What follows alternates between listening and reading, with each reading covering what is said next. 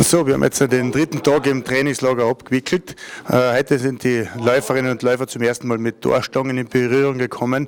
Äh, einige haben sich gleich recht wohl gefühlt, andere brauchen ein bisschen länger hinein, aber das ist ein ganz normaler Prozess. Das Wetter ist weiterhin perfekt, es, kann eigentlich nicht besser sein und somit sind wir natürlich sehr optimistisch, dass wir sie auch auf der Rennstrecken, auf der, auf der Skipisten gut in Form bringen werden.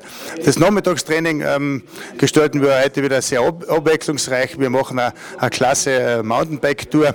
Wie das genau ausschaut und wer zu Leo Hillinger, zum Oliver Wimmer und zu Verena Scheitz und zum, Heidi, zu Heidi Krings dazukommt, das seht ihr gleich.